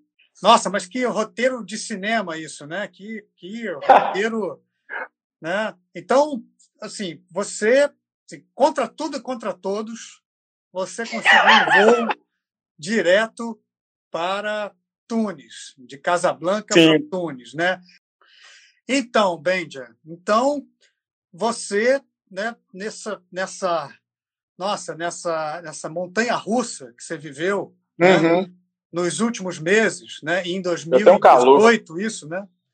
Você finalmente conseguiu, você chegou aí, né? Você chegou, chegou em Tunis. E como Sim. é que você fez para se estabelecer aí? Você já tinha um lugar para ficar, já tinha um lugar para morar, já tinha contatos aí? Como é que foi para você se estabelecer aí? Então, é, eu, quando eu cheguei aqui, o Artist and Risk fez essa ponte através do do Ahmed Murad, da Associação Arte Veda. Uhum. E o Ahmed, assim, o, o Artist Centuries não tinha o, o, o recurso totalmente para estruturar a minha vinda para cá, para uma casa, né? Eu, você vê, eu tava saí de, de Tanger com algumas roupas, mochilão né? E até algumas coisas que eu tinha comprado para cozinhar eu trouxe, porque eu não sabia como é que eu ia estar, sabe? Sei lá onde é que eu vou ter que ficar, se é um quartinho, se é, não sei. Tipo, pensando na sobrevivência. Entrei no modo sobrevivência, e aí é, o Armed e o Remy, foi o Remy que foi me buscar. Né, eu consegui pegar esse voo direto, né, o artista eles encontraram esse voo, falou, olha, conseguimos um. E aí, quando eu cheguei, cheguei na Tunísia, mesmo, a chegada triunfal, né? Uma tempestade implacável sobre a cidade. A gente, com o voo, assim, a gente viu uma coluna de água sobre a cidade de Tunis. Eu falei, gente, é para lá que a gente está indo? Aí o cara que estava do meu lado falou assim, é para lá que a gente está indo. Que era um, um, senhor que fala inglês e tal, mas é, é tunisino. A gente se conheceu ali na conversa, um pouco conversando assim, né, na viagem. Na hora que eu olhei, olhei a chuva assim, eu falei, rapaz, como que vai pousar, né? Vamos ver, né? Vamos ver, talvez tudo acabe aqui, né? Pode ser, não sei, já agradeço, já tá bom. Mais uma aventura. A chuva tava, a chuva tava muito forte, rapaz. Aquilo foi muito simbólico. Eu falei assim, como eu sou filho de Exu com Yansan, eu falei assim, ó, oh, Yansan, seja o que a senhora quiser. e aí aquela tempestade, o voo, quando a gente chegou na cidade, foi muito forte, assim. Cheguei, meu celular não funcionava mais, assim, estava muito quebrado. Eu cheguei, no, tudo escrito em árabe, não tinha nada assim em francês. É assim, o que tinha em francês, assim, eu, minha leitura em francês, eu acho que eu estava tão tenso que eu não estava nem fazendo cognição, assim, sabe? Eu olhava, assim, meu pai. Aí perguntava em inglês para uma pessoa que outra ali, falava, ah, comer ali. Aí tentei trocar um, um pouco do dinheiro que eu tinha, que estava em dinares marroquinos. Isso uhum. também é um aviso que eu dou para quem viajar por aqui, que a moeda é outra. Troque o dinar, é, o dinar marroquino não vale nada fora do Marrocos. É ilegal viajar com dinheiro do Marrocos. Aí eu tô lá, pensei, ah, vou comer, né? O cara falou, não, isso aqui você não pode usar aqui, não. É, isso aqui é ilegal. Tipo, ficou isso aí. Eu falei, ai, meu Deus. E aí eu não sabia se, se, se, eu, se eu ia conseguir, como é que eu ia fazer. Então eu, eu tinha, tem um cartão do, da conta que eu abri em Portugal, né, para poder receber um pouco do apoio dos meus amigos na hora que eu estava viajando. Consegui sacar é, 100 dinários. Aí, falei, bom, 100 dinários, não sei quanto que é isso na, na, na, na, na, na cota, assim, né? Aí, com isso, eu consegui comer, consegui beber alguma coisa e tal. Eu fiquei assim, uai. Olhei aquelas moedas, o cara me devolveu um punhado de moeda. Falei, pronto, né? Agora não sei quanto que é isso. O que, que eu faço com isso? Fiquei esperando o Remy. Aí fiquei esperando o Remy e tal. Horas esperando ele. Eu falei, ah, vai ver, eu vou dormir aqui hoje, né? Vamos ver. Aí ele chegou. Quando ele chegou, ele, ah, me desculpa, né? O inglês dele não é muito bom, mas ele, ah, conversando comigo, ele falou, olha, meu inglês não é muito bom, eu falo melhor francês. Você fala francês? Eu falei, não muito bem. Eu prefiro que você fale seu inglês ruim comigo por agora. Ele, ah, então pronto. Aí foi mandando, e aqui tudo é táxi, né? A cidade totalmente nova, tava um caos assim na frente do, do, do aeroporto. Eu olhei e falei, gente, o que, que a gente faz? Ele, vamos para lá. Saímos. Vamos andando por uma via, tentar pegar um táxi. Ficamos esperando, tentando, tentando, estamos olhando, nada de táxi. Aí, uma menina atrás da gente, com um black desse tamanho, lindão, chegou assim, ela é até assim, um, pouco, um pouquíssimo mais escuro que eu. Ela olhou assim, estava conversando com o Remy e tal, aí olhou para mim e tal, falei, tudo bem, tudo bem? Lá, fala inglês, fala e tal. Ah, eu falo mais ou menos e tal. Eu falei, ah, tudo bem. Aí o Remy, ela chegou pro Remy e falou assim: vocês estão indo para onde? Ah, Babsuíca. Ele falou comigo assim, e tal, falando com ela em inglês. Aí ela, ah, se você quiser, eu te dou uma carona, eu tô só esperando um, um amigo. Aí ele, ótimo. Ele, ó, deu um soco assim e falou assim: você tá com sorte? Aí a gente conseguiu essa carona e chegamos aqui. Nos trouxe exatamente aqui, porque o Remy mora aqui em cima. Aqui é uma casa dividida onde várias pessoas moram. E aí o rei me falou: olha, a gente não conseguiu procurar procurar um lugar para você. Tem essa casa, é muito pequena, é uma casa muito simples, entendeu? Tem um quarto, tem cozinha e tal, mas tem banho, você vai ter um lugar para ficar. Falei, ah, tá bom. Não reclamo de nada, né? E tal. Cheguei, tomei um banho, rapaz, foi a primeira vez que eu, depois desses meses todos, deitei numa cama sozinho e. Ah, dormi. Eu dormi que nem um defunto, assim, que é a melhor sono que tem é aquele que você morre. Você tá morto de cansado, tomei um banho quente. Eu falei, nem acreditei. Eu falei, cara, enfim, eu tô numa casa. Então, assim, foi uma vitória, sabe? Esse primeiro dia aqui na Tunísia, que foi no dia 10 de setembro, que eu cheguei aqui à noite. Né, peguei, consegui pegar esse voo no dia anterior, né, do dia 9 de setembro, mas ainda assim saí da, do Marrocos sem me tornar ilegal no Marrocos. Então, fiquei bem. Isso me lembra uma coisa, assim, juntando vários pontos de várias coisas que você contou né, na, na parte anterior da nossa conversa e agora, é que, uhum. pelo seu relato, em nenhum momento você se desesperou, né? Você falou uma coisa muito bonita que é falou sobre educação para cura, né? E você usar a sua religiosidade e ter né, a confiança de que seus orixás iriam te ajudar. É isso mesmo? Como é que é essa relação sua, assim, para você trazer bons fluidos, né? Porque a gente pode chamar isso de várias coisas. A gente pode chamar de sorte, a gente pode chamar de bom agouro, a gente pode chamar de, né, as nossas uhum. deidades uhum. abrindo os caminhos para que as pessoas que estão em dificuldade. Como é que você junta tudo isso? Você vê isso que aconteceu com, com você até você se estabelecer aí? Porque agora você está bem aí, né? Uh, nossa, eu estou no céu, assim, assim né, dentro de tudo que isso que eu atravessei, puxa vida. Eu, a gente, é, esse processo para mim tem muito a ver com isso. Quando eu estava divulgando a, a, nossa live, estava justamente falando disso, falar das Áfricas, né, da resiliência nas Áfricas e nas diásporas, né? Porque esse espírito de resiliência, né, que é uma não é uma só uma resistência, mas é uma consciência, né, da sua potência de cura, enquanto você está dentro do seu consciente, né, da, da, ação consciente, do seu poder, que a gente chama dentro da, da questão da religião, do axé. Na Umbanda e no Candomblé a gente fala de axé, de um, um gunzo, né? A gente está falando da força vital. Então, assim, eu como sacerdote que sou de Umbanda e discípulo de Candomblé, sim, para mim, não só a religião, mas a, a filosofia que essa religiosidade traz para o meu modo de vida, eu tenho que colocar ela em ação. Não adianta, né? A, a, a gente, por exemplo, a questão da fé. A fé é um direcionamento de um desejo. Né? Se a gente pegar por várias teorias que estão chegando aí agora, né? falando do, de ressonância, de ah, a lei da vontade, a lei do desejo. É, tudo isso os indígenas, os africanos, os esquimós já sabem disso desde tempo que a gente é natureza.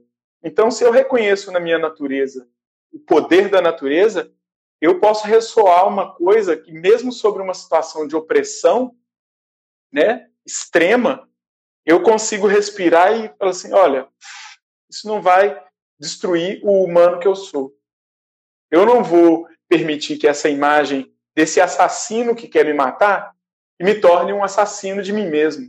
Porque é o que a opressão faz né, psicologicamente conosco. Um trauma. O trauma, ele pode se tornar você, você pode se tornar ele. Ou você pode escolher o seguinte, entender o trauma como uma ferida, entender ela, falar assim, espremer, tirar o pus, costurar e colocar as folhas certas para curar. Ah, vai ter alguma dor durante um tempo? Vai virar uma cicatriz? Vai. Mas é como para toda guerreira e todo guerreiro. É uma cicatriz de uma batalha. E a vida, como dizem os caboclos, olha, a vida é para quem quer batalhar. A vida, se fosse para ser fácil, né, não era chamada de vida, era chamada de outra coisa. A vida é dinâmica, ela não é fixa. Né? A gente vive num, num, numa estrutura social construída por um pensamento binário. e que quer nos convencer diariamente de que a vida é binária. Você é branco, ele é negro. Você é homem, ela é mulher. Ah, você tem duas opções, o bem e o mal. Não, você tem a encruzilhada. Você tem um encontro.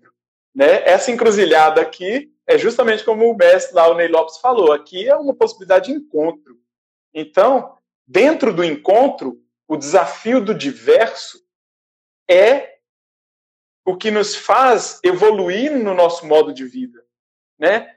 Essa é a reflexão que eu trago. Então, dentro do, do, do de todo momento de opressão que eu passei, eu aprendi isso lá atrás. Eu uso. Então, eu tenho que fazer um uso, pensar no orixá, sim. Pensar no, no, no, nos caboclos, no meu caboclo, né? Meu pai, Andaraí. Pensar no meu pai, Pedra Preta, que é o caboclo do meu pai de santo. Sim, e evocar deles e falar assim: olha, o que, que eu estou fazendo de errado? O que, que eu faço de certo? Olha, uma vozinha vai vir, se você silenciar, o sussurro vem. Né? Como, eu, como eu, sussurro ancestral é uma coisa que fala conosco. Agora, a nossa própria inteligência faz parte desse sussurro, porque às vezes a gente nem quer ouvir a gente mesmo. O óbvio está na sua cara. Ora, você está passando por tudo isso e tal. Escreve. É justamente o que você falou. Isso é um roteiro de cinema. Eu estou escrevendo. Por que eu não vou transformar isso num, num livro? Estou escrevendo. Estou escrevendo um roteiro de cinema sobre essa travessia. Por quê? Sou latino. Sou dentro da situação política do mundo contemporâneo. Me olha como negro. Ah, me olha como. Ah, você é isso. Estou toda estigmatizada. Minha imagem é uma, uma imagem estigmatizada pelo pensamento político de alguns humanos. Exato. Então, a gente precisa, né, como seres históricos que somos, pegar esse momento que a gente está vivendo e transformar ele numa potência de proveito para semear uma mudança, né? Eu estou muito feliz, eu estou acompanhando as lives que você tem feito, né? De ver, por exemplo, quem é essa ponte é muito linda, porque se tem uma coisa que eu falo, desde a primeira vez que eu tive na África, não, a primeira vez não conta porque eu vim para ficar quatro dias, eu fiquei morto. uma viagem muito louca. E também quando eu viajei com a companhia Seraque, do Rui Moreira, né? O diretor era o Rui Moreira, nosso amigo da dança contemporânea, balé corpo e tal. Foi também muito pouco tempo. Mas eu vim para a África pensando isso. Falei, gente, as diásporas e a África não se conhecem. E agora eu estou com uma ideia muito mais profunda. É o mundo que não se conhece. É o mundo que se olha por arquétipos da colonização. Sabe? Exatamente. Isso é muito pesado é, e é muito rico, sabe? Ao mesmo tempo que é muito pesado, isso é muito rico, sabe? É entrar para dentro, é sair é aquele peixe que sai para fora d'água e entende que o, opa, peraí, eu tô, existe um mar. Ah, então meu negócio é ali. Não, você é peixe de água doce, então essa água te mata. ali, naquele, na pressão daquilo tudo, esse peixe fala: Nossa, como é que eu saio daqui agora? Eu estou aqui. É, é, é um, um, um processo de descoberta do humano muito profundo. Então, tem sido assim, sabe? Essa reflexão e essa resiliência, né? É muito poderoso tudo isso. Você falou tantas coisas assim, profundas e bonitas que eu não sei nem, nem, nem como juntar isso tudo, porque eu quero te fazer uma próxima pergunta, mas eu queria pensar e puxar algumas coisas muito, muito, muito é, profundas que você acabou de falar. Né? Uhum. Fruto dessa sua, também dessa sua é, reflexão aí longe onde você está, né? Então, é, tem uma coisa que eu, eu, acabei de me tocar aqui, que tem uma coisa que eu acabei de pensar agora que foi tão emblemático que o último espetáculo que você tenha é, é, participado, né, aqui no Brasil, tenha sido justamente o Corpo Catimbó, né, que é uhum. é sobre a Jurema Sagrada e que foi apresentado no Centro de Cultura e Arte Dragão do Mar, né? Francisco Isso. José do Nascimento, Chico da Matilda, que foi o líder jangadeiro, abolicionista, né? Tal. Então, é, é, tão emblemático que isso, esse tenha sido o último espetáculo que você tem apresentado aqui e que você tenha uhum. justamente se reconectado, né, através da diáspora, né? Com uhum. no Marrocos tenha se reconectado com aquilo que você aparentemente deixou, mas que não deixa nunca, né? Que isso sempre vai vai como uma mochila, né? Junto com você. Sim. E tem uma coisa muito curiosa também. Você falou das cicatrizes, porque eu estava discutindo com a minha mulher ontem justamente isso, né? A gente estava falando sobre, assim, deixe que eu fale, não as minhas cicatrizes, né? Sim, né? olha que lindo isso. É, Axé. E, e, e, isso me faz é, lembrar de uma outra, uma outra fala do Luiz Antônio Simas, que ele fala o seguinte, que a diáspora teve uma coisa muito terrível, que foi tirar essas pessoas à força do continente africano, escravizá-las aqui na Europa, nas Américas, mas, ao mesmo tempo, é, ela fez com que todas essas etnias africanas tivessem contato aqui, né? que você criasse um outro tipo de relação aqui nas Américas. E que agora uhum. isso é usado de uma maneira é, instrumental para a revalorização dessa cultura toda, da religiosidade, da resistência, né? da, da, do orgulho né, de, de, de, de sermos, que vou, vou, usar o plural aqui, porque é difícil você não ter é, um pouco de sangue é, africano aqui, a gente aqui no Brasil, é né, difícil não ter. Né? Então, é, de re recuperar esse orgulho. Agora, você, né, que é, por, através de, de, de, de, de um caminho enviesado, se reconectou né, com a sua ancestralidade no Marrocos, né, com o, o Mohamed Godard, você que uhum. se, reconectou com ele, como é que foi, como é que está sendo né, é, a sua vivência como um homem negro brasileiro, né, é, candomblessista e um bandista aí né, na, na, Tunísia. Existe um choque, assim, existe uma tolerância entre as, as religiões e as espiritualidades aí na Tunísia? Ou você é visto como diferente, como é, alguém que não faz parte da, da sociedade, alguém que é o outro aí? Uhum. Boa, boa pergunta. Olha, a, tem uma coisa que a, a, a Tunísia tem uma, uma coisa bem particular dentro desse processo todo mesmo. Primeira, que, primeira questão é justamente esse, esse encontro com o mestre Mohamed Godard foi muito rico para mim, porque eu já tinha visto um documentário fantástico sobre, no canal Arte sobre a tradição Gnawa, que mostra todo o processo ritual. E né, a, a, ali tem um testemunho de uma pessoa e de um dos grandes mestres, né, que é chamado Malen, a pessoa que toca um instrumento que se chama Gembri. E ver ele, estar com ele, ter essa conversa, quando ele fala para mim, né, não, que isso é vem dos africanos, escravizados. Né? Nós somos africanos, mas agora nós, nós estamos livres para falar, para cantar. E o cantar dessa, dessa tradição ele é todo caboclo, todo mestiço, é todo crioulo, porque é uma mistura do árabe com várias línguas é, é, nigerianas, de Gana, de vários locais da África subsaariana, sabe? Então, nesse diálogo com ele, ia saindo do corpo catimbó, né, da experiência com o corpo catimbó, né, ali nesse estudo com o Zé Viana, né, que é o bailarino que me convidou para esse projeto, e o diretor da companhia Balé Baião, que é o Gerson Moreno, a gente, eu tive uma imersão muito profunda em uma casa da Jurema, muito específica ali no Ceará, que é muito importante, que é a casa do pai Mesquita, que é uma das pessoas responsáveis pela Jurema ali. E a Jurema, ela traz uma, uma questão que é o que? Ela, para mim, ainda é uma pesquisa que eu acredito que a gente precisa fazer, assim, no Brasil, quem tiver interessado em realmente entrar nessa, nessa imersão sobre as corporeidades brasileiras, é justamente como você falou. Ali é o ponto intrínseco onde se encontra o africano e o indígena né, a, a, a, Jurema ela tem uma, uma, uma, é uma encruzilhada de encontro muito poderosa. Tem muita coisa ali ainda que a gente precisa vivenciar. Então, quando eu chego no mestre Godard e tenho essa experiência com ele de dançar a música Gnawa, eu tive uma experiência de transe, de vivência ali, que está muito dentro de uma pesquisa, da minha pesquisa, que é o transe da presença. É viver o transe consciente, é mergulhar no transe conscientemente e fazer dele um poder de cura. E é isso que a Umbanda faz, que é isso que a Jurema faz também.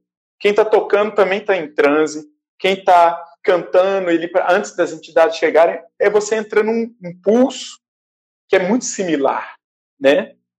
Então, essa travessia, quando eu consigo chegar até ali, eu vejo isso acontecer aqui. E aqui na, na, na, na, na em Tunis, existe, já conheci um mestre, é, dois mestres, que trabalham com o Stambele, né, que é o similar da, da cultura guinal.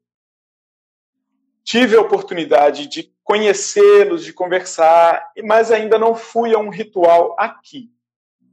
Né? Aqui eu sei que existe o seguinte: essa questão da diferença né, entre a África, muitas vezes as pessoas pensam que ah, já, já no Candomblé está na África e está no Brasil. O candomblé é uma cultura criada no Brasil. Não existe candomblé na África. Não existe umbanda na África. O que se criou dentro da. Exatamente como você falou, o que se criou aí no Brasil é uma manifestação similar à cultura do Istambela e Guinawa. Foi criado dentro do processo pós-escravidão, durante a escravidão, debaixo do nariz de quem escravizava, como uma forma de falar: oh, não, eu não estou morto e os espíritos estão comigo.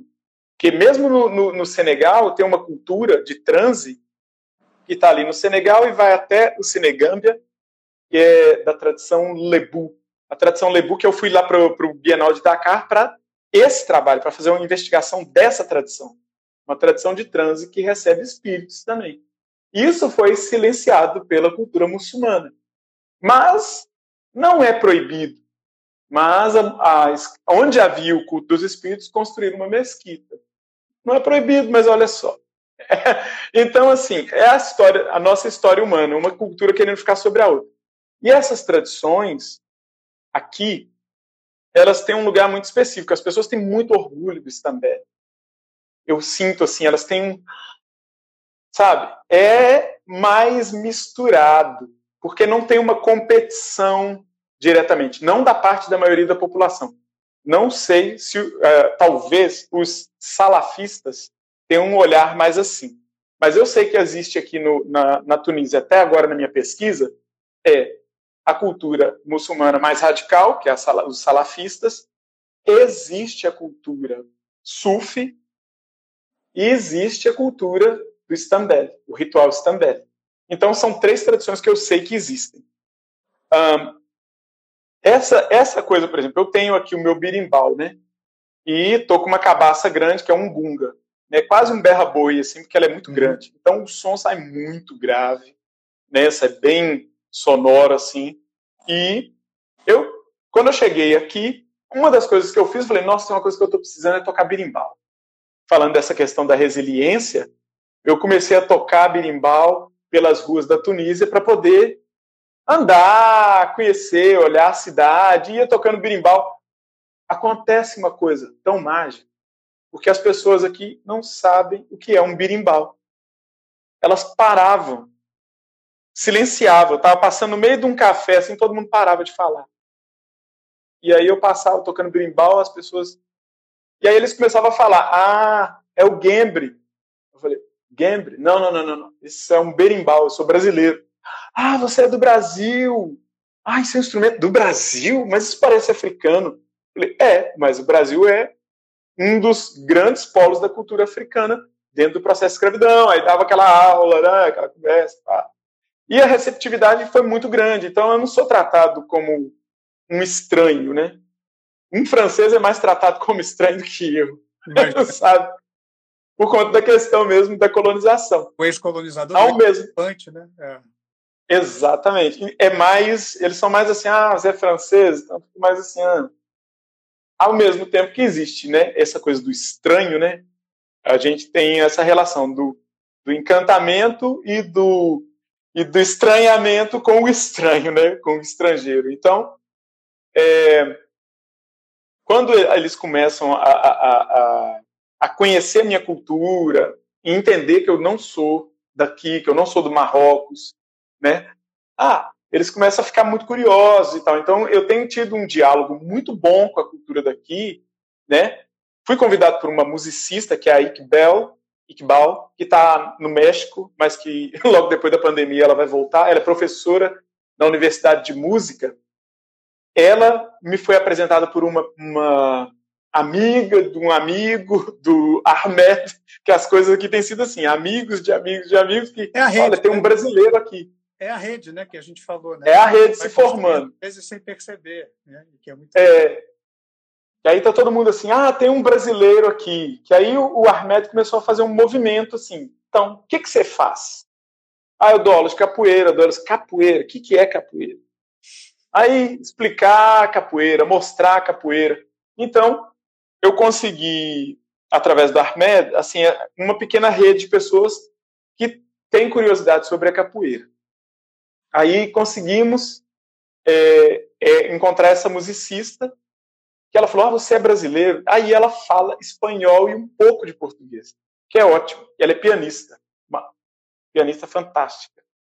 Aí ela: olha, eu estou dando aula, eu tenho um grupo de estudo na universidade que estuda música latina. Você não quer ir lá e tal? Tipo assim, a gente não tem grana, tipo assim, o país aqui é quebrado. Mas eu gostaria muito que você fosse. Em geral, eu gosto de fazer algo dentro de um projeto com grana para o artista estar tá lá. Mas olha, eu gostaria muito de aproximar e te conhecer e te levar lá. Falei, olha, tá, eu vou, eu quero conhecer, para mim vai ser bom. E eu levo meu posso levar meu instrumento? Falei, claro, leva, leva. Eu levei o birimbau. E tem um ateliê lá de estudo do Stambel.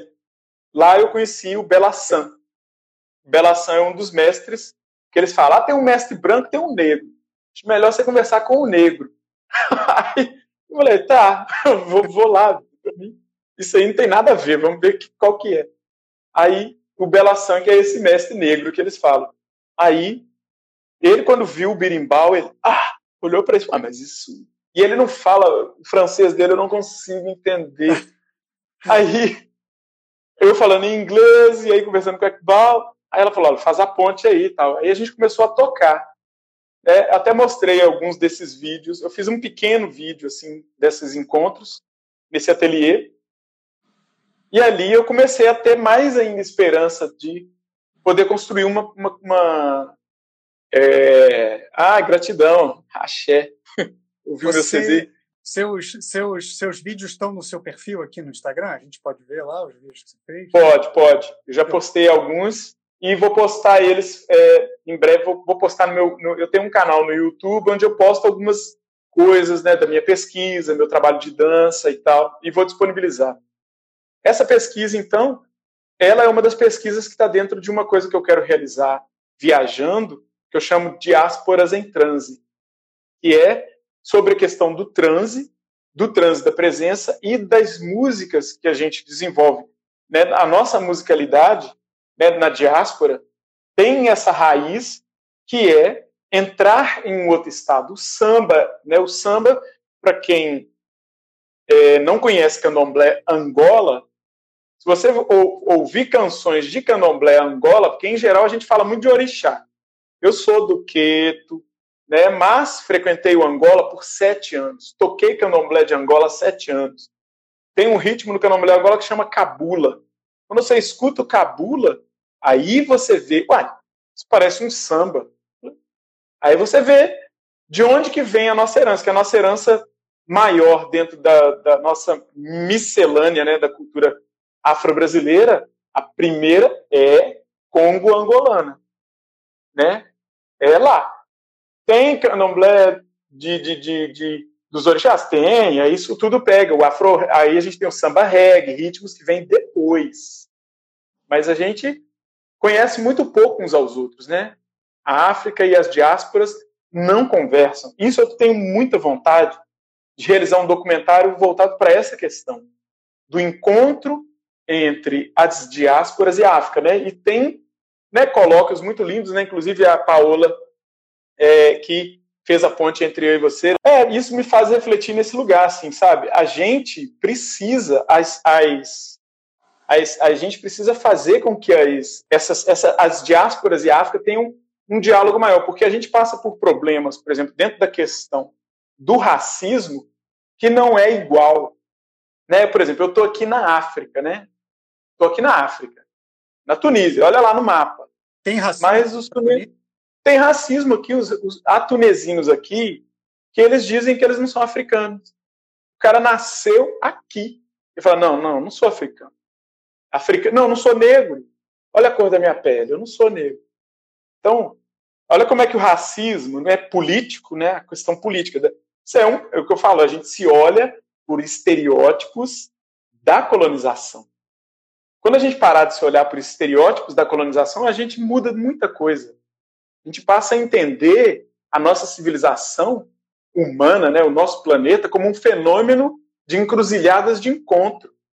Porque nem os, os europeus lá para cima, né? A Europa. A Europa não é uma cultura, não existe uma, uma cultura europeia. A Europa é diversa. Dentro dos países ela é diversa. O mesmo acontece no nosso país, no Brasil. O Brasil é diverso. América Latina. Então a gente vai analisando todos esses elementos, né, da diversidade cultural, se a gente, como cidadão, né, eu como sou cidadão, sou artista, sou pesquisador, isso faz parte da minha reflexão, né? Aqui na Tunísia eu estou criando uma dentro das, das coisas que eu estou fazendo, né? Aí falando um pouco desse livro sobre os choques culturais, eu estou prosseguindo com uma reflexão que é o quê? Eu sou cartunista, sou ilustrador, pensei em fazer um livro de cartoons e tal. Depois eu pensei, não, pera lá, Benjamin, respira fundo que o buraco é mais fundo. A coisa é mais delicada, porque um choque cultural, ele acontece por falta de escuta uma escuta que seja minha, por não analisar quem eu sou no mundo historicamente agora, e por compreender o lugar histórico do outro, ou da outra, né? Porque a gente tem todo esse lugar. O homem e a mulher no mundo não estão nos mesmos lugares sociais. Ah, então, o homem e a mulher negras não estão nos mesmos lugares sociais no mundo. Ixi. Então, quando a gente começa a fazer esse fracionamento, né, até chegar na nossa na, as, as, camadas da cebola, né, você vai olhando, tá, tá, tá, tá, tá, seu universo vai, opa, uma palavra racista, né? Como a gente, ah, ela é racista lá, mas aqui ela não é. Por quê? O que, que acontece? Qual que é o nosso problema com essa palavra, né? Achei lindo isso, né? Nas conversas que a gente teve com a Paola no colóquio sobre descolonização e artes, é, a gente falando dessa coisa. Por exemplo, né, na, na ideia que a gente estava trocando sobre a palavra crioulo. No Brasil, falar, não, se chamar de crioulo é racismo. Mas a gente, ai, mas se chamar de preto, ah, legal. Ah, chamar de negro. Na grande realidade, fenômeno linguístico que a gente vivencia é o tom. O tom com que se diz as coisas é que determina o racismo. E, lógico, a gente tem coisas que são muito mais pesadas, que é, por exemplo, lá no tempo do meu pai, né, ser chamado de bonitão da balachita. Chamando a pessoa de macaco, porque a chita é a macaca do Tarzan. E é aquela bala que tinha lá nos anos 80, que era até muito gostosa. Uhum. Infelizmente, vinha com essa conotação, construindo, né? Então, o racismo, ele tem uma construção histórica que é muito complexa que não é facilmente a gente simplesmente segregando ou determinando lugares fáceis de separatismo, né, que a gente vai resolver isso. A gente não resolve isso. É, é conversando com, para concluir assim minha reflexão, é, com o Nástio, né, eu, o Nástio e o, e o a gente se encontrou aí no Brasil, no, numa exposição que eles estavam, que é chamada Ex, Ex África, estava circulando pelo Brasil. Ah, sim foi maravilhosa. Tinha vários artistas africanos e afro-brasileiros, né? Amigos meus que estavam expondo. E eu fiquei assim, putz, cara, olha quanto tempo que a gente levou para ter uma mostra coletiva de artistas negros circulando pelo Brasil. Pelo Brasil. Quantos museus é, que falam da cultura negra nós temos no Brasil? Nós temos praticamente um, que é lá no Ibirapuera, que é o esse museu que foi construído museu assim. Uhum. É, o Museu Afro-Brasileiro é, é, devia ter um em cada cidade do Brasil, em cada estado, porque essa diversidade, mesmo no Brasil, a gente não conhece. Eu sou, né, como minha, minha amiga falou na, na live, eu sou congadeiro, né? Na verdade, a gente no Congado, a gente fala, ah, eu sou moçambiqueiro, na verdade, sou do Moçambique. E é tão complexo quando a gente começa a fracionar todo esse conhecimento. E, nossa, isso aí dá um longa-metragem só falando dessa história. Outro longa-metragem só falando desse outro enredo. Mas não pode ter preguiça. A gente não pode ter preguiça intelectual de recuar, ver o lugar histórico onde a gente está, para construir mudança para a gente e para quem vai chegar. Né? Nossa, que bonito isso tudo que você falou. Nossa, Benja, estou assim, extasiado porque é assim, é isso. É, e é tão, é tão, sim, é tão simples, né? Não é simplório, porque não é simplório, mas é tão simples, né? É uma questão de respeito. Exato. É uma questão de respeito, uma questão de empatia, questão de você é, ou enxergar o outro não como o, o, a antítese de si, mas o outro como mais um, né? Como mais uma pessoa, né? Mais uma pessoa que tem as suas riquezas, as suas complexidades, e que a complexidade do outro ajuda a, a nossa complexidade também, né? É, Benja, eu queria, assim, para a gente é, já ir para o final do nosso papo, né? Porque a gente já está uhum. quase duas horas conversando, olha só, nem parece, né?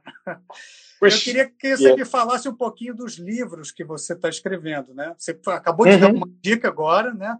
Você está escrevendo dois livros, um com a sua experiência e o outro com a experiência é, da, da, dos choques culturais, não é isso? Sim. Então fala um pouquinho Sim. dos dois livros que você está que você está escrevendo. Bom, esse livro que eu estou escrevendo, uh, a partir da minha experiência, né, na verdade eu estou escrevendo uma peça de teatro. Eu tenho refletido muito sobre a questão do racismo aqui na Tunísia, que ele é uma outra qualidade de racismo, né, dentro da questão da própria cultura. Então, então estou fazendo uma pesquisa muito profunda sobre a história do tráfico negreiro aqui na Tunísia, onde, por exemplo, existem determinados nomes pelo qual esses africanos escravizados eram chamados e que se tornaram nomes, inclusive, de famílias. Por quê? Porque a primeira descaracterização de, de um indivíduo, né, de uma pessoa, é sacar seu nome ancestral. Né? A gente passou pela mesma coisa no Brasil, olha como é, é similar, é o mesmo fenômeno. Exato. Então, eles sacavam esse nome e a pessoa era nominada com um outro nome. Né? Por exemplo, tem um termo que eles usam para negro aqui que é carluche. E quando é, é, um, é, é negro retinto, né? O que, que é negro aqui? Então, negro está estigmatizado, é, para mim é uma prova cabal de um problema que a gente encara ao redor do mundo, que o racismo construiu esse colorismo, esse pensamento colorista sobre a questão da pessoa subsaariana. Então, os africanos daqui dizem que não são africanos. Você vê, o cara nasce no Marrocos diz: Não, eu não sou africano, eu sou árabe. Não, você não nasceu na, na, na, na, na Arábia Saudita. você pode dizer que você professa a religião árabe. Né? É um problema grande de identidade. Mas a mesma coisa aconteceu conosco no Brasil. Então, eu estou escrevendo uma peça de teatro, inclusive, eu tenho feito vários desenhos como este, que são inspirados nessa reflexão da identidade. Forte, hein? Tem vários desenhos que eu tenho feito e eu tenho mostrado um pouco no meu Instagram, né? E estou compondo músicas e escrevendo essa peça de teatro para transformar ela, na verdade, num longa-metragem num longa ou num, num, num um longa-metragem documentário sobre o processo de criação da peça como uma, um caminho de falar desse racismo, mas não para apontar, ah, a Tunísia é racista. É mais do que isso. Porque a história do racismo, ele só vai se transformar se a gente educar as pessoas para refletirem sobre esse lugar histórico, sabe? Porque está tão dentro da linguagem, no caso da Tunísia, como era no Brasil. Eu lembro de pessoas fazendo piadas racistas pessoas que eu admirava. Um pintor com quem eu trabalhei com ele falou uma coisa, eu falei, cara, eu não acredito que você está falando isso. Ele, ah, mas o que, que tem? Eu falei, o que, que tem? Olha o que, que você está falando. Olha de quem você está falando. Você está falando do Mandela, cara. Uma piada que ele fez sobre o Mandela, horrível, não vou nem reproduzir. Então, assim, é isso. Uma pessoa fala, ah, mas Carluxo é nome da família. Ah, sei. Aí tem outro que é pior, tem um, um sobrenome que é tipo serviçal servo. Então, assim, não é para que essas pessoas tenham vergonha do nome que trazem. Mas eu sei que elas. E eu tenho uma amiga aqui que eu já fiz que chama. É, é, uh, esqueci o nome dela, K, é difícil o nome árabe. Sinto muito, mas, mas eu ainda vou falar bem esses nomes. Ela, ela é negra, negra. Eu pensava que ela era de outro lugar. Ela falou: não, eu sou tunesina. Falei: ah, você é, do, você é de Tunis? Sou. E conversei isso com ela. E ela me falou, no momento que eu conversei isso com ela, ela me disse: Ah, você está fazendo esse projeto? Ela, nossa, então você não é racista? Eu falei, uai, não, eu sou negro. Ela, não, você não é negro. Eu falei, sou negro. A gente tem que conversar mais. Então, isso é uma.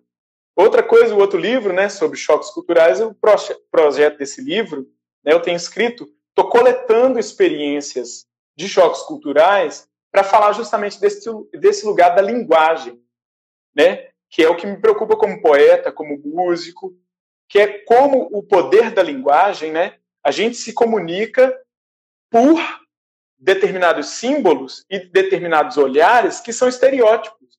Então, como que a gente escuta o outro sem colocar uma imagem nele antes, né? Sem projetar já aquilo que eu vejo. A gente chega e fala, por exemplo, ah, não, o árabe, o tunesino é racista. Olha, sim e não, que ele não sabe. Ah, mas como que uma pessoa não sabe que é racista? Tem muitos. Como um homem pode saber pode não saber que é machista. Porque eu, como homem, eu sou hétero, né? Eu venho de uma experiência de liberdade que eu fui compreendendo que o meu lugar de fala é um lugar de privilégio à medida que eu fui conhecendo minhas amigas, meus irmãos, que são homens trans, mulher trans, que são homossexuais e que passam por um modo de vida, falo assim, cara, eu não, eu não consigo andar na rua sem ouvir uma palavra sim, sem dizerem isso para mim. Eu falei, caramba, cara. Então, quando eu me coloquei no lugar deles, e no lugar das minhas ex-namoradas e tal, das, das, relações que eu já tive, eu já ouvi cada caso de violência que eu falo assim, cara, olha o que acontece comigo. Onde que está isso em mim? No racismo. Então, eu comecei a fazer um paralelo. Então, eu penso que o choque cultural, ele só consegue acontecer né, como uma forma de aprendizado quando a gente não se aliena no entender, não, eu, eu vou viajar pela Europa e a Europa tem que ser do jeito que eu imagino. Cara, nem todo mundo na Europa é racista, nem todo mundo na Europa é rico, nem todo mundo nos Estados Unidos é contra a América Latina, é quer se aproveitar da América Latina, come enlatado, não está nem aí para o resto do mundo. A gente não pode olhar para o mundo pela íris dessa mídia suja, que nos manipula para que sejamos seres humanos com medo uns dos outros.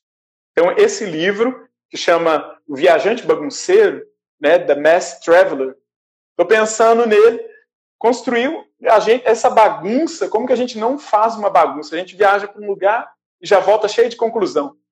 Quanto tempo você ficou lá? Uma semana? Um dia? Eu passei três meses no Marrocos, eu ainda tenho curiosidade, eu quero voltar.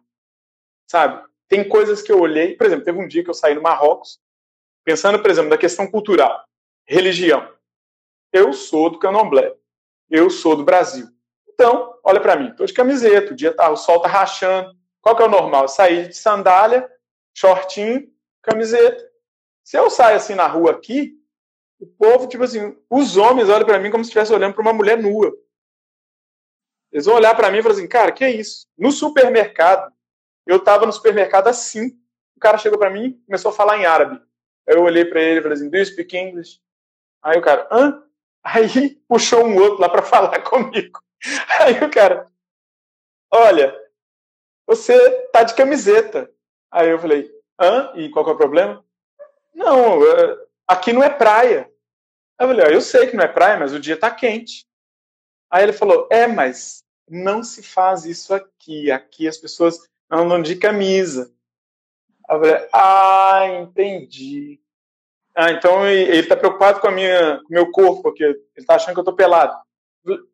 Aqui é assim. O que veio traduzir, ele foi muito, muito generoso no, no dizer. O outro estava todo assim, ah, pensa que é, ah, andando assim aqui, não sei o quê. Então, tipo assim, isso foi um choque cultural. Isso é um exemplo de um choque cultural. Eu posso, eu posso tratar ele super mal, pensar, da próxima vez eu vou pelado. Eu tô no país do cara. A cultura dele é uma cultura que tem restrições corporais. As mulheres andam de burca. Não todas, né? Falando das mulheres aqui na Tunísia, por exemplo. As mulheres, aqui é um lugar que é considerado um dos lugares mais livres do mundo árabe. Do mundo árabe. Você tem ideia aqui na Tunísia, a mulher pode beber cerveja, a mulher pode andar de camiseta, pode andar de vestido, pode andar sem lenço, não é obrigada a andar de burca. Isso eles falam que é uma coisa, inclusive, que veio da presença dos salafistas de um pensamento lá do Afeganistão para cá. Não era antes.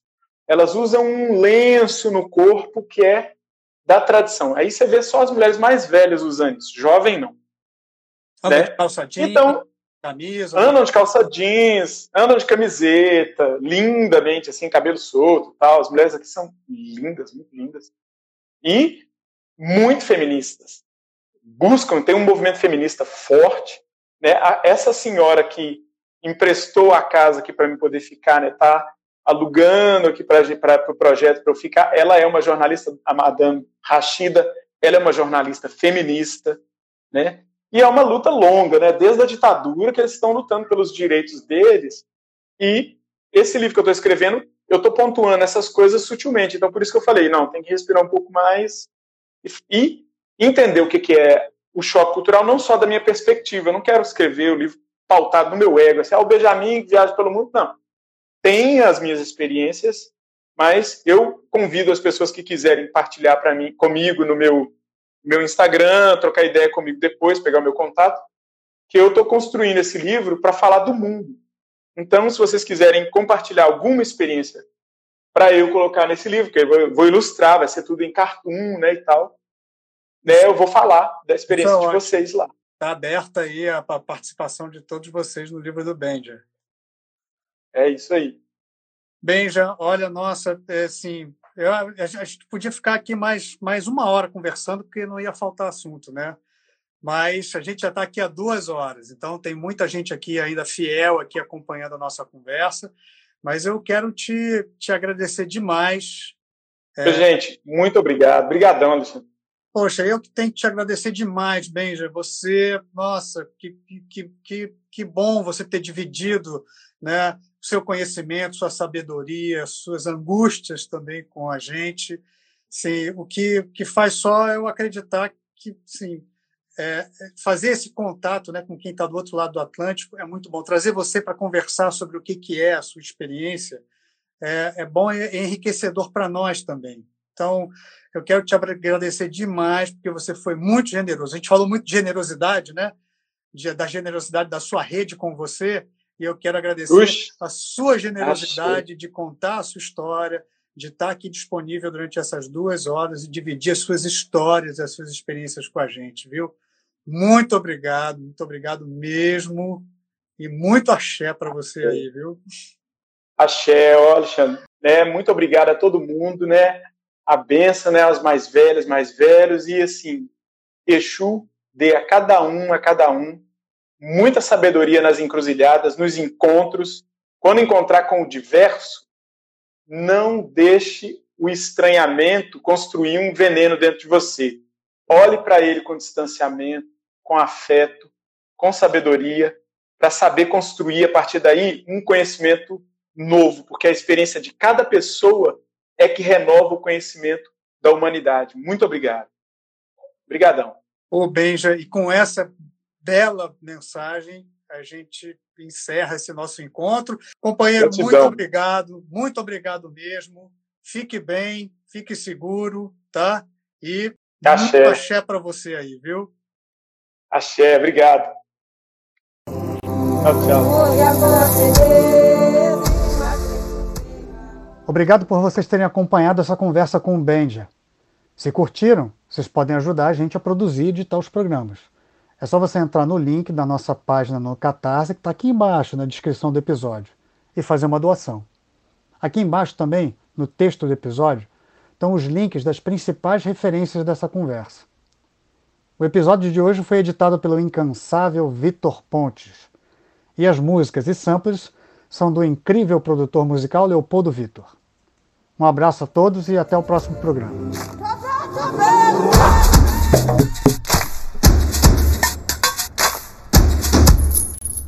Come on.